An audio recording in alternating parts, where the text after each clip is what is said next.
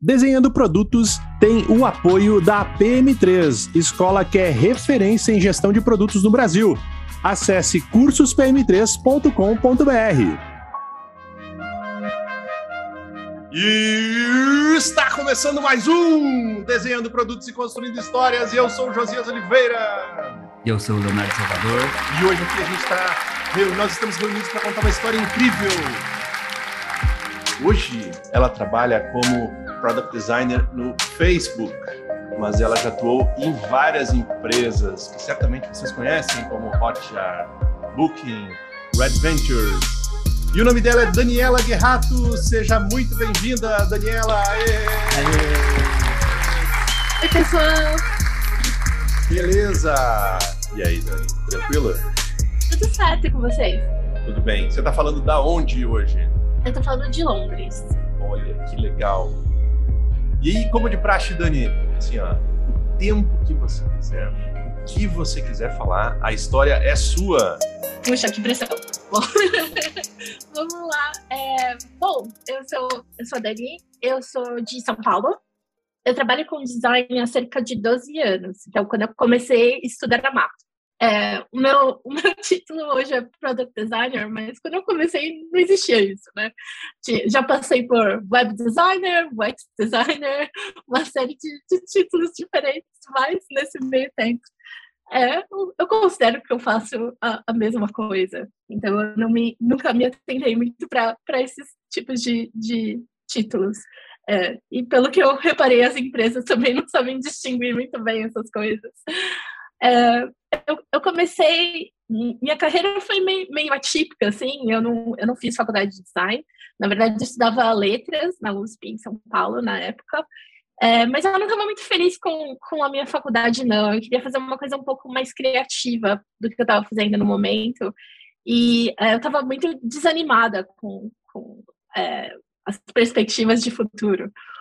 Aí eu comecei na época, meu, meu namorado, hoje marido, estava fazendo um cursinho de design na Microcamp e ele tinha uns livros lá de, de HTML e CSS. Eu catei aqueles livros para mim e comecei a estudar, assim, por conta própria, porque eu queria fazer um blog para falar um pouco é, de, de literatura, que era o que eu estava estudando na época eu não tinha nem internet na minha casa, eu era uma estudante, estava meio ferrada de grana.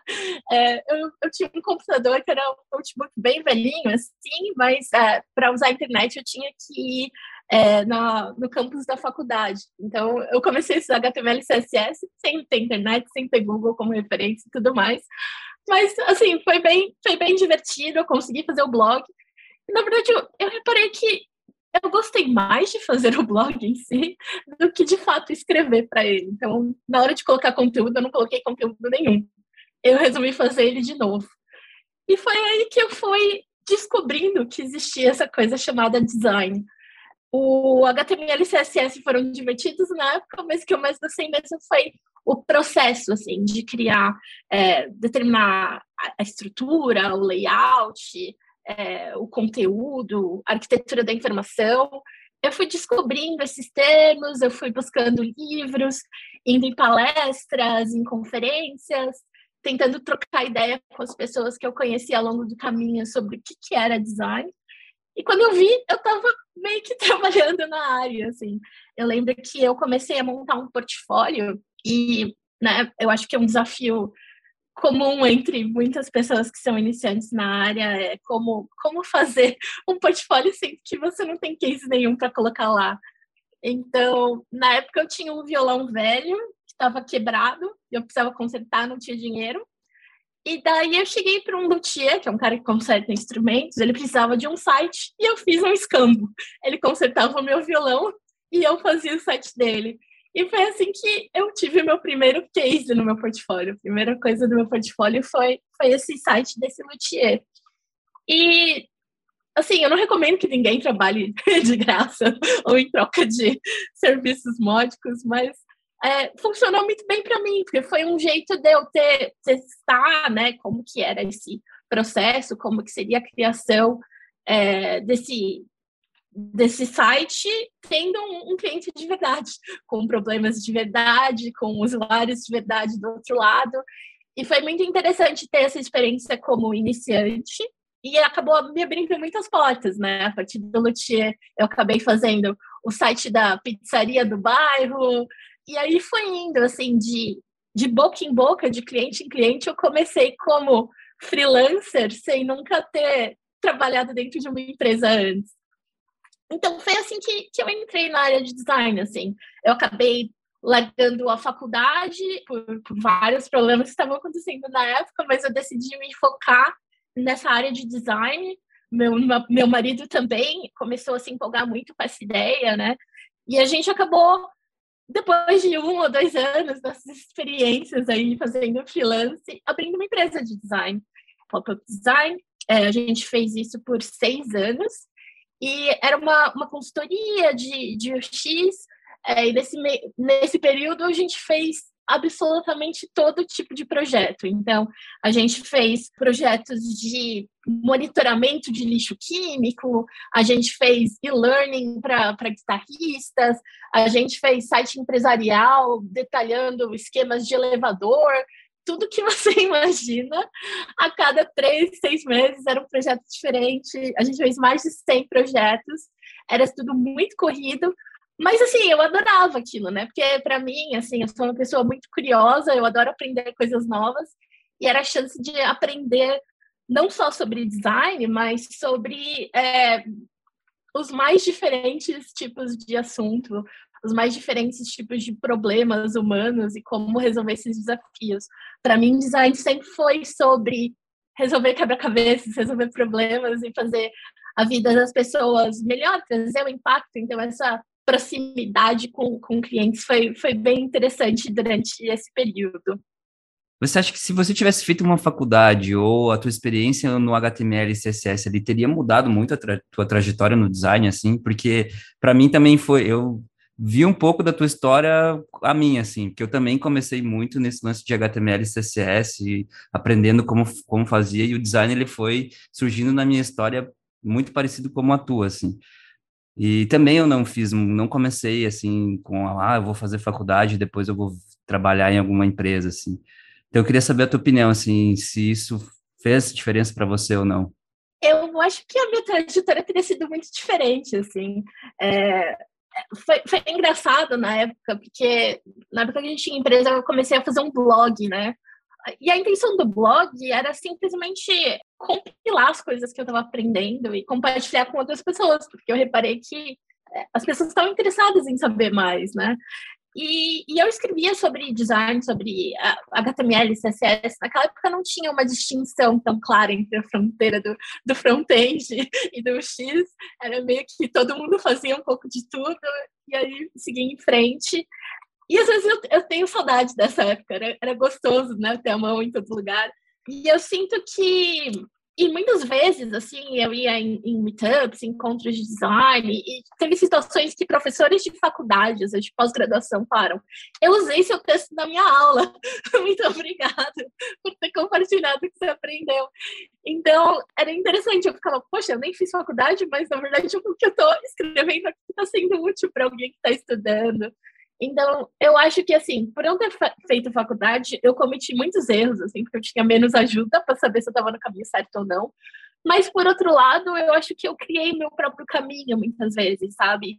Eu não me limitava a estudar, né, o, o, o design. Eu sempre me interessei por psicologia. Curiosamente, hoje eu estou fazendo uma graduação de psicologia e esses estudos extracurriculares, assim, acabaram compondo a minha formação de forma diferente do que eu vinha na época. Então, por exemplo, é, eu, eu, sempre me interessei também na parte de, de front-end, de estudar né, as tecnologias mais novas e tudo mais. Então, eu lembro que a nossa empresa foi uma das primeiras empresas a é, fazer sites responsivos na época, né? Porque mobile era uma novidade, o mundo era outro.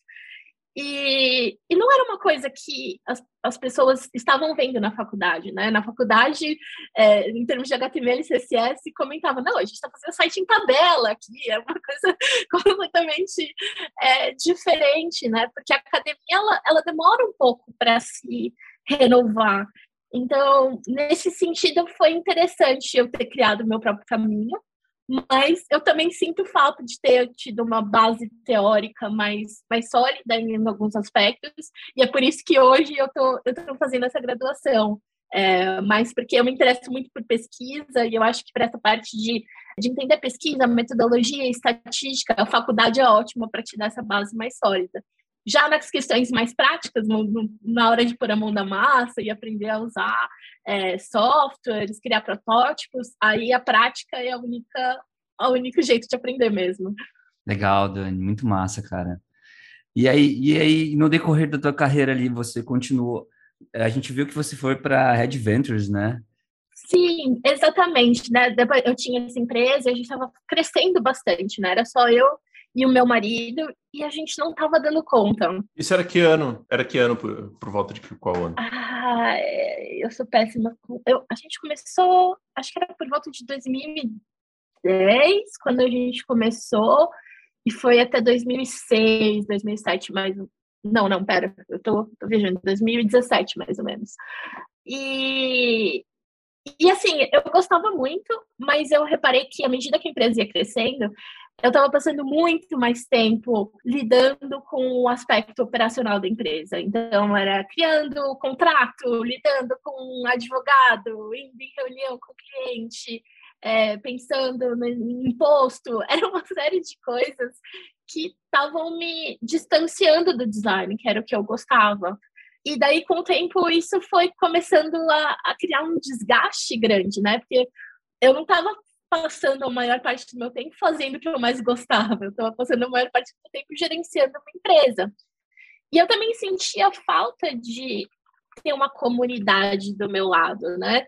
Eu ia em muitos eventos de design, tentava substituir isso, né, indo em, em, conferências, encontros, participando de grupos, mas não é a mesma coisa que você ter um time grande de pessoas multidisciplinares que podem te ajudar e também, assim, eu sentia falta de cuidar de um projeto ao longo do tempo. Era tudo muito rápido. Né? A gente trabalhava três, seis meses numa coisa e daí já ia para a próxima e eu não tinha chance de ver né, aqueles produtos crescerem. Então, foi mais ou menos nessa época que a Red Ventures, que era uma empresa da Carolina do Norte, estava abrindo o primeiro escritório deles no Brasil. Então, em contato comigo, com meu marido, na verdade, porque eles estavam interessados em criar né, esse escritório no Brasil e criar uma equipe de design sólida nesse escritório. E eles achavam que nós poderíamos ajudá-los nessa tarefa. E foi o que nós fizemos, e foi muito interessante, porque foi dentro da Red Ventures que eu tive contato a primeira vez com experimentação, então não era algo que, que eu fazia, né? Então, foi muito importante na minha carreira, porque foi um momento que eu comecei a ser mais data-driven e começar a usar mais, mais dados para basear as minhas decisões, porque antes, assim, por mais que a gente fizesse bastante pesquisa qualitativa na, na época que a gente tinha empresa, não é a mesma coisa, né, de você ter uma equipe com é, analistas, com profissionais multidisciplinares que estão ali para trabalhar junto numa coisa, né? Tem um limite do que você pode fazer numa equipe de duas pessoas. Então, essa experiência na Red Ventures foi muito interessante. Hoje eles têm uma equipe de design bem grande e eu fico feliz de ter feito parte dessa história no começo. Aí eu fiquei na Red Ventures por cerca de um ano, mas eu e meu marido sempre tivemos essa ideia de morar fora do Brasil. Nós gostamos muito de viajar e era um sonho que a gente tinha de poder conhecer novas culturas, de poder ficar ao longo do, do tempo em, em, outro lugar. E daí a gente começou, né? A gente tinha essa ideia, mas sempre pensava, puxa, a gente vai abandonar tudo que a gente tem aqui, né? A gente já tem uma carreira sólida, já tem a, a nossa família, amigos, enfim, como, como que a gente vai largar mão de tudo isso? Mas aí uma hora, né, bateu, bateu oportunidade na porta.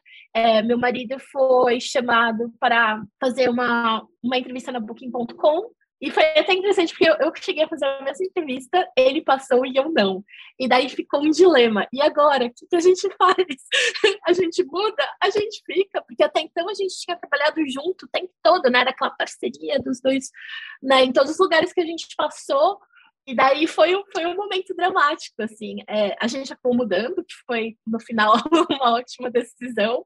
mas eu fui com aquele frio na barriga do, do que, que, vai acontecer, né? O que, que vai ser da minha carreira agora? Que eu não sei como vai ser lá para conseguir. Né? A gente estava mudando com a segurança da, da empresa, mas eu não sabia como ia ser para eu conseguir me colocar dentro desse mercado. É bem interessante isso, porque você sai de um momento onde você está no seu país, por mais que esteja trabalhando numa empresa de fora, você está dentro do Brasil, né? E aí o que acontece? Você vai para um outro país, Dani. Quais são os principais desafios ou quais são os principais perrengues que você passou nesse início de mudança, assim? Eu acho que para mim um, um, momento muito marcante foi quando a gente é, chegou em Amsterdã pela primeira vez, assim. Então, a gente chegou de avião, é, o avião um pouco distante da cidade, então você pega um trem para chegar em Amsterdã. E daí a gente estava com aquele monte de mala, aquele monte de coisa assim, e eu olhei para a cidade e pensei, puxa, a gente está sozinho agora, né? Porque no, no, Brasil sempre teve o apoio da nossa família, é muito mais fácil porque você sabe a cultura. De repente a gente estava num país que não sabia falar língua, não, sabia, não conhecia ninguém no país, não sabia como ia ser, eu não sabia se eu ia conseguir, quanto tempo ia demorar para eu conseguir um emprego. Então, assim, foi, foi um momento muito assustador. Ao mesmo tempo que eu estava extremamente animada pelas possibilidades que poderiam vir pela minha frente. Porque quando eu estava em São Paulo, eu já estava com a vida toda certa. Eu tinha, né, eu tinha lá a minha casa, eu tinha é, o meu trabalho, eu já sabia como ia ser meu futuro. Mas essa, essa sensação de que você não sabe o que vai acontecer é ao mesmo tempo incrivelmente assustador e incrivelmente empolgante, porque significa que você está ali para escrever uma história nova. Então foi, foi essa sensação que eu tive, assim, Aí, o que me ajudou a me recolocar no, no mercado foi um, ir em meetups. Eu fui no, no Meetups Ladies That UX, e lá eu percebi que nesses encontros eles divulgavam, sei lá, vagas de trabalho que normalmente não estavam, né, disponíveis abertamente. Foi assim que eu fui trabalhar numa, numa startup em Amsterdã e foi, foi muito interessante a experiência, assim, é, porque era uma cultura completamente diferente, um formato de trabalho muito diferente, mas o fato de ser uma startup, uma empresa menor, me deu a chance de tomar um fôlego, assim, nesses primeiros meses, colocar minha vida em ordem antes de ir para o próximo desafio. E, eventualmente, eu acabei indo para Booking.com também, eu entrevistei novamente. E, para mim, isso foi, foi, assim, uma lição importante, sabe? Porque eu gosto de falar que eu não passei da primeira vez, porque muitas pessoas, quando elas levam um não, elas acham que é definitivo que, que tem uma lista lá negra da, das empresas marcando ali quem, quem nunca mais vai poder fazer uma entrevista, e não é verdade. Se você chega no, no estágio final, quer dizer que você tem algo muito interessante para aquela empresa, e pode ser que você, né, falte alguma coisinha ali, talvez aquela equipe não seja ideal para você, ou o time não seja o melhor, mas é, não significa que você não vai ter uma nova oportunidade. Então, eu fiz essa segunda entrevista e eu passei, e eu lembro que eu, que eu recebi o resultado, assim, no, no dia do meu aniversário ainda, então foi, foi bem legal, assim, essa chance de, de, trabalhar numa empresa, assim, que era completamente diferente de tudo que eu tinha visto. Então, eu fui numa startup de quatro pessoas para um lugar que tinha 300 designers e milhares de pessoas. Então foi, foi muito diferente assim fazer tudo na escala que era dentro da Booking para milhões de pessoas, enfim, foi, foi uma experiência bem, bem legal. Sim, a gente sabe que a Booking ela tem, tem uma fama assim de fazer muito teste, né? É, altera alguma coisa, seja um texto simples, é teste, teste AB, assim. E eu queria saber um pouco da tua experiência, assim, né? Você acabou de dizer que veio, né? Tipo, de, saiu de 3 para 300 ali, de 4 para 300. Como que foi para você esse choque, assim, esse, esse, impacto, né? Você teve que aprender muito mais, assim, ou você já, sabe, sentia que por mais, por, por mais que fosse poucas pessoas, né, no, no teu convívio ali na outra empresa, você já estava preparada para isso, assim? Não, eu não estava preparada. eu acho que, né, é, ninguém está exatamente preparado, né? Porque vamos supor, eu falava inglês e, e, por exemplo, desde a Red Ventures, eu falo, usava inglês no meu dia a dia de trabalho, mas é muito diferente quando você tem pessoas de 100 países diferentes, cada uma com um sotaque diferente, de uma cultura diferente, de formas diferentes de comunicação. É bem difícil, né? Você. Ah, Leandro fazendo aquele. E aí, Leandro? é, é bem difícil você lidar com as diferenças de comunicação. Então, no, no, Brasil, por exemplo, as pessoas são muito mais indiretas, né? Elas se preocupam em falar as coisas com um jeitinho que não vai magoar os outros. Na Holanda, todo mundo é super direto. E, e dentro da Booking tinha uma cultura muito grande de você, né, desafiar o status quo e tudo mais. Conta isso. Mas, mas, como é que é isso? Como é que é isso? Como é que é o ser muito direto? Ah, é a pessoa falar, ah, não gostei disso, muda, sabe? E mesmo nas relações pessoais, é tipo, a pessoa olhar para você e falar, você fala muito alto, você pode sentar ali? Esse tipo de coisa. Que ótimo isso! Parece eu falando no sofá de, da sala, assim. É, é, é assim, por exemplo, lá ninguém pergunta oi, tudo bem? É, porque quando falam tudo bem, a pessoa vai te dar um relatório mesmo de tudo que está acontecendo. Vai falar, ah, não dá, porque ontem, né, eu tive uma dor nas costas e tudo mais. Então, no Brasil, não? Isso é mais um, um protocolo que se, que se diz, né? Que se alguém perguntar tudo bem, é para você responder tudo. Então tem os lados bons e o lado ruim, né? Tipo, da perspectiva deles, a forma indireta de comunicação é, é menos honesta. Mas a nossa perspectiva, talvez ele seja um pouco mal educado. Então vai um pouco aí de como você prefere se comunicar, mas lidar com essas diferenças no, no trabalho, é assim, é, foi um pouco difícil, assim, e eu Bom, uma, uma, coisa sobre mim. Eu sou autista. Eu descobri isso né, há mais ou menos um ano atrás. Então, é uma coisa muito nova para mim. Mas parte das, de uma das dificuldades que eu tenho é justamente a comunicação, né? É, porque as pessoas autistas elas se comunicam de forma diferente, que não necessariamente é mais uh, direta para pessoas que não são autistas.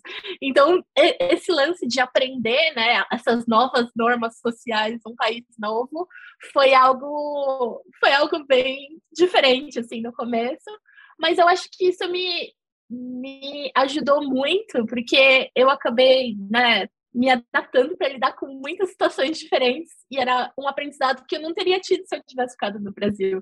Eu não teria essa oportunidade de conversar com pessoas no mundo todo e de lidar com situações tão diferentes. E, e no final, assim, eu gostei muito dessa experiência de morar fora, tanto que eu acabei mudando mais três vezes depois disso. A Booking foi só a primeira grande mudança. Legal. E agora você está no Facebook, certo? Sim, exatamente. Como é que tá a vida? Como é que tá a vida? Você está tendo que ir presencialmente? Não está? Está trabalhando 100% remota?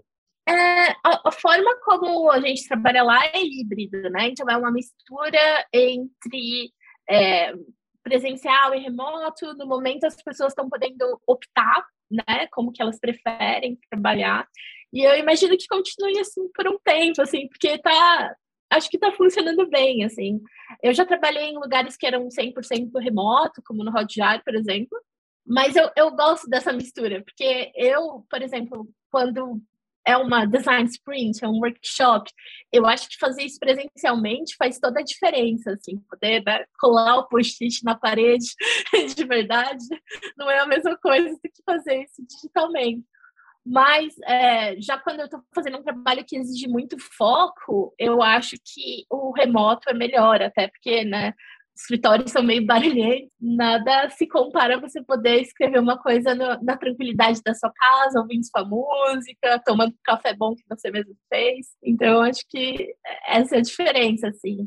É, mas o Facebook está bem, bem aberto, assim, as pessoas estão trabalhando da forma como, como elas preferem. Legal. Ô, Dani, eu queria voltar um pouco ali no, na tua história da Booking, assim, e, e tu estava falando sobre comunicação. Como que tu garantia, assim, eh, pensando no design, como, como que tu garantia essa comunicação entre essas pessoas de diferentes, sabe, de diferentes países, né, diferentes culturas, assim, você chegando ali, e eu queria, eu queria que tu comentasse um pouco sobre isso. Olha, eu acho que uma coisa interessante da Booking é que os times eles tinham autonomia para tomar decisões. E isso acontecia justamente por a cultura ser tão centrada no uso de experimentos e dados para tomada de decisão. Então, é, não era sobre a minha opinião versus a opinião do time B, era sobre o que tem mais impacto. Então, isso aqui é, né, é melhor para o usuário e a gente comprova através da pesquisa A. Isso aqui traz mais é, retorno para a empresa, a gente comprovou a partir do experimento B. Então, o uso dessas evidências eram muito importantes para a tomada de decisão no dia a dia. Então, se você chegasse com uma ideia nova, a primeira coisa que qualquer um perguntaria para você na Booking é qual a sua hipótese. E você teria que explicar por que, que você está tendo aquela ideia, no que, que você está se baseando, é, quais evidências você tem que aquilo é uma boa direção e como você pretende quebrar uma ideia grande em passos menores que possam ser executados de maneira rápida. É, porque a ideia era poder aprender o mais rápido possível, porque, tipo, ideia, ideia boa é, guardada na gaveta não tem efeito nenhum, nem para os usuários, nem para a empresa, nem para o time. Então, como você consegue lançar algo o mais rápido possível e aprendendo ao longo do caminho para que você possa usar essa informação para determinar a sua trajetória. Então, é, dentro da comunicação da empresa, era muito importante você utilizar essas informações na hora de explicar qualquer projeto. Legal, muito legal. Assim, a gente sabe que o cenário, a pandemia e tal, né, modificou muito o jeito que a gente trabalha, mas eu queria, eu queria saber a tua opinião em relação ao design em si, assim, tipo, do Brasil, de como é feito aqui, ser um product designer aqui, em relação à tua experiência fora do Brasil, assim. É, a minha pergunta é assim: é, você acha que tem muita diferença de ser um designer fora ou, ou aqui no Brasil? Não, eu acho que é a mesma coisa. Eu acho que no Brasil, às vezes, tem um pouco dessa, dessa síndrome de vira-lata, sabe? De a gente achar que tudo lá fora é mais legal, que a grama do vizinho é mais verde. E não é necessariamente verdade. Os profissionais do Brasil são muito incríveis e muito valorizados pelo mundo todo. É por isso que não só eu, como muitos brasileiros estão trabalhando aqui fora, porque falta profissionais. É claro, existem algumas diferenças, então eu acho que aquilo que eu estava comentando no começo, de né, fazer um pouco de design, fazer um pouco de front-end, fazer um pouco de pesquisa, ter a mão em várias coisas ao mesmo tempo, isso é uma coisa que não é tão comum aqui na Europa. Eu, eu acho que normalmente aqui as pessoas elas têm uma, uma definição mais fechada do que é o cargo delas e quais são as responsabilidades delas e onde acaba né, a sua responsabilidade começa do outro. O que tem um lado bom e um lado ruim, né? O lado bom é que quando você precisa de um profissional, você tem espaço para achar aquela pessoa especializada naquilo. Então, por exemplo, o Google, eles têm um designer lá que é especializado em emojis. Uma coisa que seria né, super impensável, uma especialização muito, muito aprofundada e bem definida. Já no Brasil, eu acho que é mais comum que as pessoas tenham um perfil um pouco mais generalista, né? Tendo uma, uma visão um pouco mais ampla do que são as atribuições. E daí eu acho que né, a vantagem é que você pode ter né, esses profissionais mega especializados, e a desvantagem é que às vezes eu sinto que no Brasil as pessoas têm elas têm mais, uma certa mais, mais energia para tocar os projetos, sabe? Mais uma sensação de fazer parte de um time, fazer algo acontecer, é, até por, pelo jeito do, né, do brasileiro de se conectar mais com as pessoas do trabalho, se conhecer mais pessoalmente do que aqui, as relações são um pouco mais distantes. Então, eu acho que o resultado é que não existe um senso de equipe tão forte quanto existe no Brasil e menos liberdade para você explorar horizontalmente outras, outras áreas, como existiria no Brasil. Sim, é interessante esse ponto, porque ser product designer no Brasil não quer dizer que você não seja especialista em algumas áreas, assim, mas você é, é responsável de ponta a ponta por um, por um pro, produto, por um, por um projeto, né? Aí fora, assim, nas suas experiências, assim, é, como product designer, você também é responsável pelo projeto ou você pareia muito com áreas específicas, por exemplo, content, vai ter alguém para content? é, para fazer um ícone, como você falou, assim, vai ter um cara especialista que eu vou chegar ali, vou falar com esse cara e ele que vai arrumar para mim. Aqui, né? Aqui a gente é muito mais generalista mesmo no sentido de, cara, eu tenho que fazer um ícone, eu vou lá e vou fazer. Eu tenho que fazer uma pesquisa, eu vou lá e vou fazer a pesquisa, né? Tenho que falar com o usuário, eu tenho que medir dados, eu vou lá e eu vou medir dados, né? Então, eu queria saber um pouco dessa tua experiência, assim. É, é muito diferente disso, assim? Sim, eu, eu acho que, por exemplo, vai, se eu estou no Brasil e quebro o chuveiro da minha casa, eu vou tentar consertar antes de gastar dinheiro com um profissional. É um pouco é, essa diferença aqui, eles achariam que isso poderia gerar mais problemas. E de fato gera. Meu marido uma vez foi consertar a máquina de lavar, quebrou mais, e o conserto saiu mais caro do que teria sido se eu não tivesse mexido. Ô, Leandro, Pois é. Eu acho que é, tem muito. Isso, isso acontece no design também. Aqui, vamos supor, eu em outras, em outras empresas, eu fazia muita pesquisa, né? Eu fazia teste de usabilidade, fazia entrevista com usuários, eu fazia algumas coisas relacionadas a marketing, eu fazia, sei lá, organização de workshops, uma série de coisas diferentes. Enquanto aqui, principalmente em empresas maiores, você vai ter um pesquisador quantitativo, um pesquisador qualitativo, vai ter uma pessoa para cada função, assim. O que é bom, porque essas pessoas provavelmente podem fazer algo com uma qualidade muito maior do que alguém que tenta fazer de tudo um pouco, por outro lado, eu acho que isso cria uma fragmentação, assim, porque você vai. A, a sua área de atuação acaba sendo muito menor, né? Você tem menos chance de estar envolvido de forma próxima com essas diferentes áreas. E para alguém como eu, que tenho interesses em, em, em áreas diversas, é, essa visão não é necessariamente tão, tão interessante. Legal, eu tenho uma outra aqui, Dani. Na tua visão aí, o que, que é pior na tua visão de designer? A gente tem um, nós, nós temos um delivery sem discovery ou um processo de descoberta sem delivery? O que, que é pior? Vixe. Eu acho que essas duas coisas são ruins, né? Eu gosto de processo.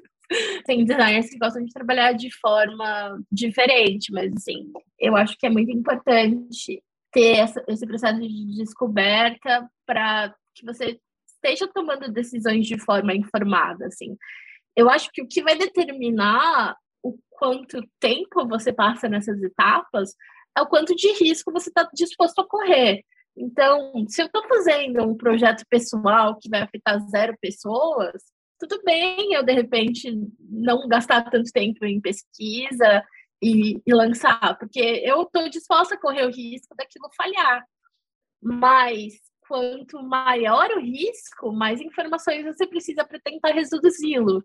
Então, se você tem um projeto onde 100 pessoas estão trabalhando numa feature, é, qual, qual que é o custo para a empresa daquela feature falhar? Então, se você pensar que as pessoas vão ficar, sei lá, três meses trabalhando no desenvolvimento de alguma coisa, dezenas de desenvolvedores focados naquilo. Se você fizer as contas, é, vai sair muito mais caro você corrigir o problema depois que tiver lançado, se ocorrer um problema, do que seria se você tivesse feito a pesquisa antes. Que talvez, né, com, com uma semaninha ali, gastando o tempo de uma pessoa só, você tivesse conseguido ali descobrir o que você precisava para né, corrigir o curso e tomar a decisão correta. Então, eu acho que tem muito mais a ver com quanto de risco você está disposto a correr e qual que é o retorno de investimento de você fazer aquela pesquisa ou não. E você já passou por alguma dessas? Já teve algum caso que você vivenciou isso, do tipo um, um, um discovery eterno? Ficamos num loop de discovery e a gente não conseguia entregar. Eu acho que se você está nesse loop, tem um motivo. E eu acho que é importante você se perguntar o porquê. Talvez se você está com essa dificuldade de chegar na parte de execução, talvez a sua ideia não seja boa para início de conversa. E tudo bem. Talvez assim seja a hora de abandonar o barco e partir para outro, porque é uma perda de tempo às vezes você ficar, né, nesse ciclo de desenvolvimento e não pivotar. Então, só, só para dar um exemplo, é, teve uma vez que eu estava trabalhando em um projeto, né? E a partir desse projeto a gente estava definindo personas e tudo mais. Então a gente fez a pesquisa, é, as pessoas eram baseadas nesses dados, a gente estava utilizando essas pessoas para tomar decisão e a gente estava, né, ia fazer em seguida um mapa de jornada do usuário para entender quais decisões, né, a gente poderia tomar com base nesse estudo de pessoas e tudo mais. E daí eu estava no meio de uma apresentação mostrando essas pessoas para o time, a pesquisa que a gente tinha feito e tudo mais, quando no fundo da sala alguém levanta a mão e fala assim: peraí, essa persona é baseada no perfil de usuários que é mais comum no nosso produto. Mas essas não são as pessoas mais engajadas. E aí, a, o workshop desandou todo. A gente não fez o Journey Map, a gente não fez tudo que a gente tinha planejado. A gente parou tudo e foi, né? Peraí, vamos, vamos verificar isso, vamos ver os dados, vamos descobrir quem que é a pessoa mais engajada. E daí, isso colocou uma, uma, uma decisão importante, do tipo, tá, peraí, para quem que a gente está construindo esse produto? Para a maioria ou para quem está usando? Então, no, no, caso, era um produto né, para hoteleiros, e esse produto ajudava as pessoas a é, determinar um, um, preço de forma dinâmica. Só que a gente reparou que para alguns mercados, né, se você tem um hotel lá na Piraporinha do Bom Jesus, que só tem só o Festival do Milho, alguma coisa assim, você não precisa de preços dinâmicos, você só tem aquele festival na sua área, não tem nada que vai fazer né, o seu preço aumentar ou diminuir tão drasticamente a ponto de você precisar de recomendações diárias. Então, fazer um produto para todo mundo nesse sentido não fazia, não fazia sentido. A nossa persona não precisava ser alguém generalista, tinha que ser alguém especialista. E a partir daí a gente foi definindo, não, pera, esse produto é mais útil para quem está num grande centro urbano, é, para quem tem para um hotel a partir de um determinado tamanho. E a gente refez as pessoas com base nesse novo perfil e funcionou muito melhor. E aquilo ajudou de fato a gente tomar decisões importantes com relação ao produto. Então, assim, não é um problema, é, respondendo essa pergunta, né? Não é um problema você repetir o processo de descoberta, mas é muito importante você garantir que o, o processo de descoberta que você tem, de fato, está te ajudando a tomar as decisões é, importantes para o seu produto, porque você tem uma persona que não serve para nada, é melhor não ter, perda de tempo, barulho, vai, te, vai fazer você tomar decisões erradas. E se a gente tivesse continuado com isso, a gente teria criado todo o produto em volta desse usuário, que no final não serviria para o usuário, a gente ia ter perdido dinheiro, ia ter perdido tempo, o produto ia acabar, sabe? Versus criar algo direcionado para a pessoa certa. Então, eu acho que repetir etapas é, é, muito importante quando as decisões que você tem que tomar não, não, não estão claras, né? Então, o processo de design não é linear. Não é como se tivesse, ah, você tem ali o Double Diamonds, que você né, faz a descoberta, e você cria um protótipo, aí você itera e você volta para o começo. Não, se você fez a descoberta e aquilo não te ajudou em nada, você tem que voltar sim para a descoberta. Então, é, é algo que tem que ser muito mais flexível e é o papel do designer também saber falar, gente, isso aqui não faz o menor sentido. Risca tudo, vamos começar do zero, porque senão a gente vai levar o navio para a direção errada. Como é que fica quando você chega preparada para fazer um workshop e aí tem que mudar em cima da hora porque você tá vendo que aquilo ali desandou. Tipo, alguém chegou com uma ideia diferente e disse: Epa, peraí, mas essa sua persona aí é a mais comum, não é a mais engajada. E você, peraí, pô, vou ter que mudar meu workshop. Como que é esse processo? Porque se, se você não muda, fica. Tá, mas faz sentido eu continuar numa coisa que a gente já viu que, que não parece fazer tanto sentido? Eu acho que assim, a agenda de workshop é como se fosse uma receita de bolo. Mas se você derrubou um quilo de sal no bolo, você precisa fazer outro bolo, não tem jeito. Aquela receita não vai te salvar, não vai te ajudar a, a consertar o problema. Então, por isso que é muito mais importante para o designer estudar psicologia, estudar design thinking e entender como diferentes tipos de é, dinâmicas, exercícios, práticas podem ajudar a responder determinadas perguntas. Então, não é sobre eu decorar o livro ali do, do Design Sprint e seguir exatamente o que está escrito nos passos que ele determinou. Aquilo é uma fórmula genérica, mas mais importante do que saber aplicar uma fórmula genérica é você entender, tá, quais são os componentes dessa fórmula e para que, que serve. Ah, sei lá, dentro de uma Design Sprint, tem o exercício de Crazy Eights, ele serve, então, para gerar ideias de forma rápida e para divergir. Tá, mas eu, eu, não, eu, não, preciso divergir, eu preciso de outra coisa. Então, você tem que saber qual exercício aplicar em qual momento. E aí você vai saber né, criar um workshop e saber lidar com essas situações onde, de repente, você está fazendo a coisa errada. Mas se você tiver, né, criado ali um, um banco de dados mental de diferentes exercícios que podem ser aplicados em diferentes situações, você consegue na hora trazer isso para a direção certa. Uau, muito legal, Dani. E aí isso me leva tipo, a uma pergunta assim que eu tenho curiosidade assim, é, na tua visão hoje, né, quais as principais habilidades, tanto soft skill e hard skills que um product designer tem que ter assim? Ah, essa é uma pergunta difícil também. eu acho que em termos de que eu acho importante o designer ter, eu acho que primeiro é curiosidade é, você precisa querer entender como as coisas funcionam, entender o porquê por trás das coisas, sabe? Então, eu acho que pratique ter curiosidade sobre o outro. E curiosidade é diferente de empatia. Porque empatia é eu tentar sentir o que a pessoa está sentindo, e isso às vezes prejudica no design, né? Tem muito designer que fala, não, empatia é muito importante. Não é bem verdade. A empatia pode ser um bias, então você pode te levar a, a, a só favorecer quem você sente empatia, não é legal.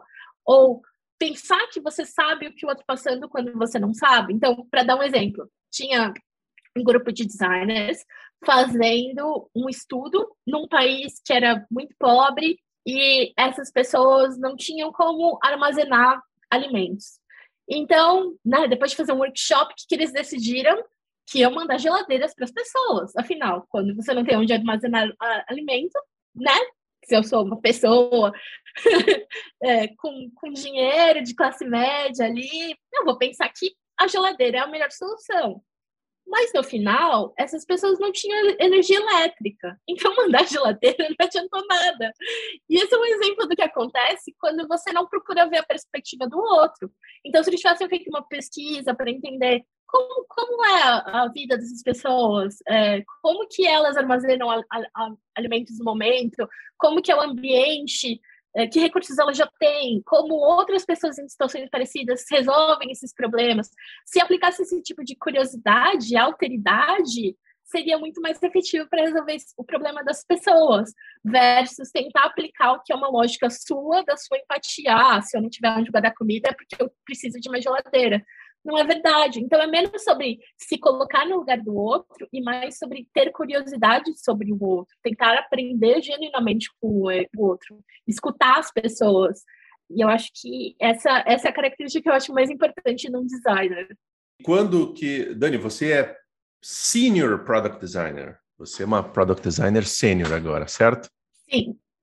A pergunta que eu mais tenho recebido nos últimos 10 anos, não, brincadeira, nos últimos anos aí, é quando que eu viro Product Designer Sênior? Quando que eu viro sênior? E aí nós temos visto pessoas com dois anos de experiência. Já sou sênior.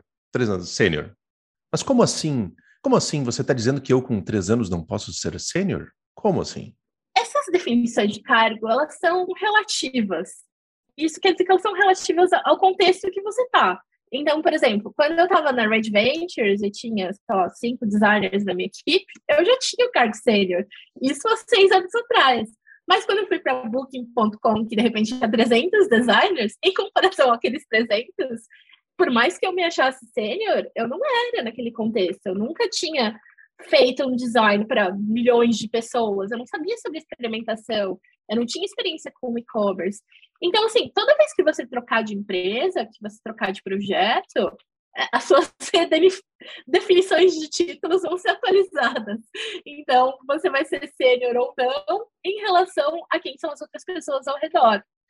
Outra coisa, é, empresas grandes muitas vezes têm o título sênior, não quem sabe mais, tem, tem muito, sei lá, designer que, que acabou de começar que sabe muito mais sobre, sei lá, prototipação do que eu. Então, não, não tem a ver com o quanto você estudou, algo assim, tem a ver com quão bem você consegue entender como funciona aquele sistema e navegar naquele ambiente. Então, um profissional que ficou vários anos numa empresa, ele sabe tudo sobre aquele produto, ele sabe tudo sobre aquele mercado, ele sabe como navegar a política interna dentro da empresa, ele sabe como ter impacto. Então, por mais que você saiba mais sobre design, que você venha né, com um título fancy de outro lugar, não necessariamente você vai conseguir ter impacto no dia um.